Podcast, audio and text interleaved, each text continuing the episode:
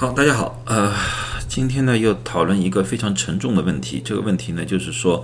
很多人看到英国的疫情出现了反复，那么大家都在说，英国又出现了一个新的高峰，那么美国是不是会步它的后尘，也同样的出现了疫情的反复？呃，这个呢，我。做了一些调查，做了一些研究。那么现在呢，我就和大家分享一下，看看看呢，呃，我说的是不是有道理啊？希望呢，给大家一些提示，也给大家一些警告。在说英国和美国之前呢，我再要说另外两个国家，哪两个国家呢？一个是新加坡，一个是日本。这两天呢，很多人在问我这个问题，为什么都要问我这个问题呢？因为第一，新加坡疫苗完成注射的是百分之七十九，打了一针的。啊，最少打了一针的也有百分之八十，这个比例是非常高的。啊日本呢，打了一针的呢是百分之啊，打两针的是百分之六十八，打完一针的呢是百分之七十九。从那个打的疫苗的比例来看的话，新加坡的比例远远高过日本啊，大家这个应该看得出来。然而呢，出现了一个非常有趣的现象，这是日本的确诊图，日本在。东京奥运会结束之后出现了一个高峰，但是现在下降非常快，啊，基本上已经见底，控制的非常好。但是新加坡不一样，新加坡过去一直控制的非常好，你们也看到了，去年基本上一直是挂零的，但是现在一下子出现了高峰，而且屡创新高。我记得昨天它的确诊的人数达到了一个新的高峰，基本上接近于四千人当天，啊。这个是一个非常高的数字来的，包括美国的呃移民局啊出入境管理局都提出了警告，让大家小心去新加坡旅游啊，并没有阻止，就是告诉大家要小心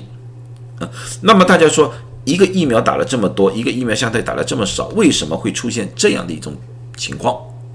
啊，是不是疫苗无效？那么当然，我们也不能说疫苗无效，因为这两个国家打的疫苗都差不多，都是汇率疫苗。好，那么为什么呢？我仔细看了一下，我觉得问题的关键在于疫苗注射的时间。新加坡疫苗注射的时间高峰的时期是在三月至五月之间。如果你们一直跟踪我的视频的话，你们发现我过去谈过。辉瑞的疫苗、莫德纳的疫苗、牛津阿斯利康的疫苗，这是在西方国家打的比较多的三种疫苗。在打完第一个月到第二个月，它们保护性是非常好的，对于传染的保护性都是非常高的，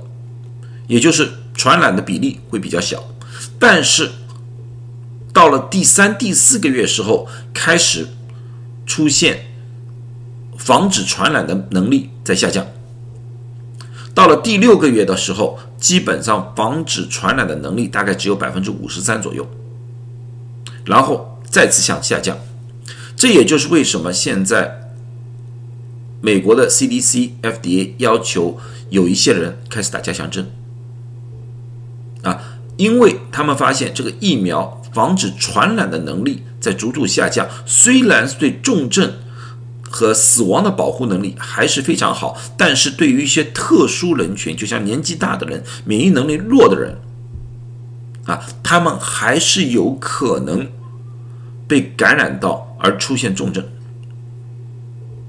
啊，但是普通大众还没有这样的需要，因为普通的大众对重症和死亡的保护率还在百分之九十左右，所以至今为止我还没有打。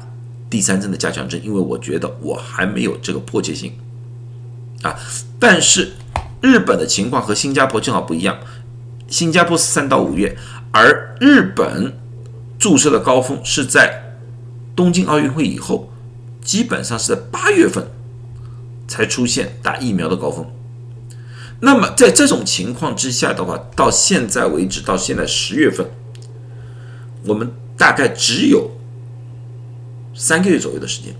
所以这个疫苗的防止传染的能力还是非常强，所以才会出现了传染大幅度下降。那么有人问我，接下去会不会是有一个反复？会不会有个反复？这个问题就是接下来我要看的英国的问题。英国去年一月份啊，去年十二月份和今年一月份，也就是说，呃，疫苗注射，他们的疫苗注射其实比美国还要早，他们先开始了牛津、阿斯利康的注射，啊，当时的效果也非常好，你们看到疫情快速的下降，但是在五月、六月份的时候，和美国一样，也出现了一个反复，这个反复，大部分的专家认为是 Delta。啊，但是我们现在看下来的话，是两个附加的原因。第一个原因是 Delta，第二个原因也就是刚才我说的疫苗防止传染的能力，在这个时间已经出现了一个快速减弱的一个过程。那么，在这个情况之下的话，英国又出现了几个波动，但是总的来说的话，并没有下降。现在他们也去打了加强针，诸如此类的，但是又再次出现了上翘。这次上翘在英国的专家眼里面是由于一个 Delta 的变种，啊，叫 Delta Plus，Delta 加引起的。现在呢，整个世界上呢，因为 Delta 的变种太多了，Delta 呢，我们给了一个专有名字叫 AY，它是 Delta AY 四型里面第二亚种。就是 A Y 四点二，A Y 四点二最主要是在刺突蛋白的第二两百二十二个氨基酸里面，从 A 变成了 V，和一百四十五个里面 Y 变成了 H 这个变异。这个变异并不是一个新完全新的变异，因为当时在 Alpha 变异的时候，Alpha 变异的后期我们也发现过这样的变异，只是当时 Alpha 变异被 Delta 变异碾压了。Alpha 变异，哪怕出现了这样的变变动，我们也没有看出在现实生活当中有多少影响，因为那时候的 Alpha 变异已经完全被 Delta 变异给压制了。啊，但是从这个结构图上来看的话，这个变异，这两个变异会增加传染性。那么增加多少的传染性？啊变异和原始的新冠，就是武汉那时候发病的那个新冠来说的话，它增加了百分之五十的传染性，而 Delta 的变异又在 Alpha 的变异的基础上增加了百分之六十的传染性，而这个 AY 四点二在 Delta 的变异的基础上又再增加了百分之十到百分之十五，啊，这个有点增幅，但是很多科学家认为这个增幅。并不是非常大。那么现在这个情况，这个 A Y 四点二，其实在英国在今年的四五月份的时候已经发现过几例。到现在为止，因为这两这张图呢是这个变异出现一百五十天之后会出现一个什么样的情况？那么 Alpha 变异当时的情况就是一百五十天之后它增加的幅度是这样子的啊，Delta 的变异。一百天的时候，它增加的幅度已经远远超过 Alpha，但是 AY 四点二，它的这个变异扩散的程度低于 Alpha 和 Delta。那么人家说为什么会低于 Alpha？因为你要知道，Alpha 当时是没有一个竞争对手的，它可以肆肆无忌惮的会扩散，而现在是在 Delta 的基础上。现在我们整个世界上基本上大部分都是 Delta 变异，啊，所以说这个 Delta 变异在某种程度上压制了 AY 四点二的传播，它有增长，但是增长的速度并没有 Delta 这么快，因为被 L Delta 压制了。啊，在这个情况之下的话，很多人认为这个四点二确实有可能造成下一波的疫情。但是这一波的疫情应该要比 Delta 要轻，因为他们的基础的结构和 Delta 是一样的，所以现阶段的疫苗如果打的加强针之后，对于 AY 四点二同样有遏制作用，啊，不不可呃不大可能，或者说机会很小。A Y 四四点二会出现免疫逃逸逃逸现象，因为 Delta 没有出现这个情况。这个在英国的疫情里面，我们也看到了他们虽然出现了这高峰，但是它的死亡的变动是非常非常小的。啊，那么同样，这个 AY 四点二也在美国出现了，但是出现不多，不多。啊，现在美国的疫情我们也看了，美国的疫情现在可以肯定的告诉你，Delta 的这个疫情已经慢慢的被控制。现在美国每一天的确诊数据大概是在七万到八万之间，啊，这几天。而死亡也在下降，死亡现在每天大概是在一千到一千两百之间，每天的死亡人数啊。但是 AY 四点二会不会在不久的将来，也就是说在十一月份和十二月份，当大家开始探亲访友啊、度假这个机会增加之后，会不会有一个上升？我个人认为。啊，这是我的个人认为，我的推算，估计会有一个波动，但是这个波动，我觉得，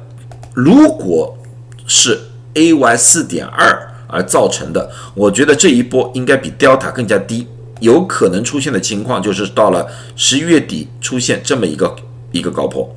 除非我们发现，或者从现在到十二月份有一个新的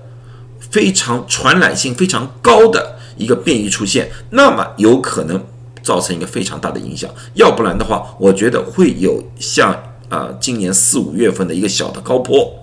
啊，但是可能应该不会比 Delta 更加高了，因为它是 Delta 的一个亚种来的啊。对于死亡来说的话，也可能更加好啊。当然，我更加希望这个小波根本不存在啊。但是有些时候不会因为我们的意志而转移，因为这个病毒确实太麻烦、太复杂了。那么谈谈我的个人的计划，我的个人的计划就是在这个小高坡之前，就在大概在这个时候，我会打我的加强针。啊，当这个时候打加强针的时候，我觉得可以帮我有效的预防这一波。啊，这一波过了之后会怎么样？谁都不知道。啊，希望过了这一波之后，这个世界就安静下来了。啊，但是这个完全不能以我们的意志为转移，最主要看这个病毒的心情如何，它会不会做出一些反常的举动，而让我们措手不及。现阶段我们还是鼓励大家尽量的好好的保护自己。啊，有些人问我现在是不是要打流感疫苗了？流感疫苗和新冠疫苗是完全不同的疫苗，啊，我还是建议大家打流感疫苗，和去年我说过的情况一模一样。去年听我的视频的人比较多啊，当当时他好多人听进去了，很多人去打了疫苗。今年我希望在听我的人也同样去打打这个疫苗，因为呢，我不知道这波会不会出现，如果这波会出现的话。流感的症状和新冠的症状差不多。如果得到流感的话，很多人就会挤到医院里面去，担心自己是新冠。这种情况之下的话，第一可能造成医院的一个挤爆；第二个可能在你得了流感的同时，到了医院里面被感染上新冠。啊，所以我还是比较建议大家打一下流感疫苗。好了，希望大家都健康。谢谢大家。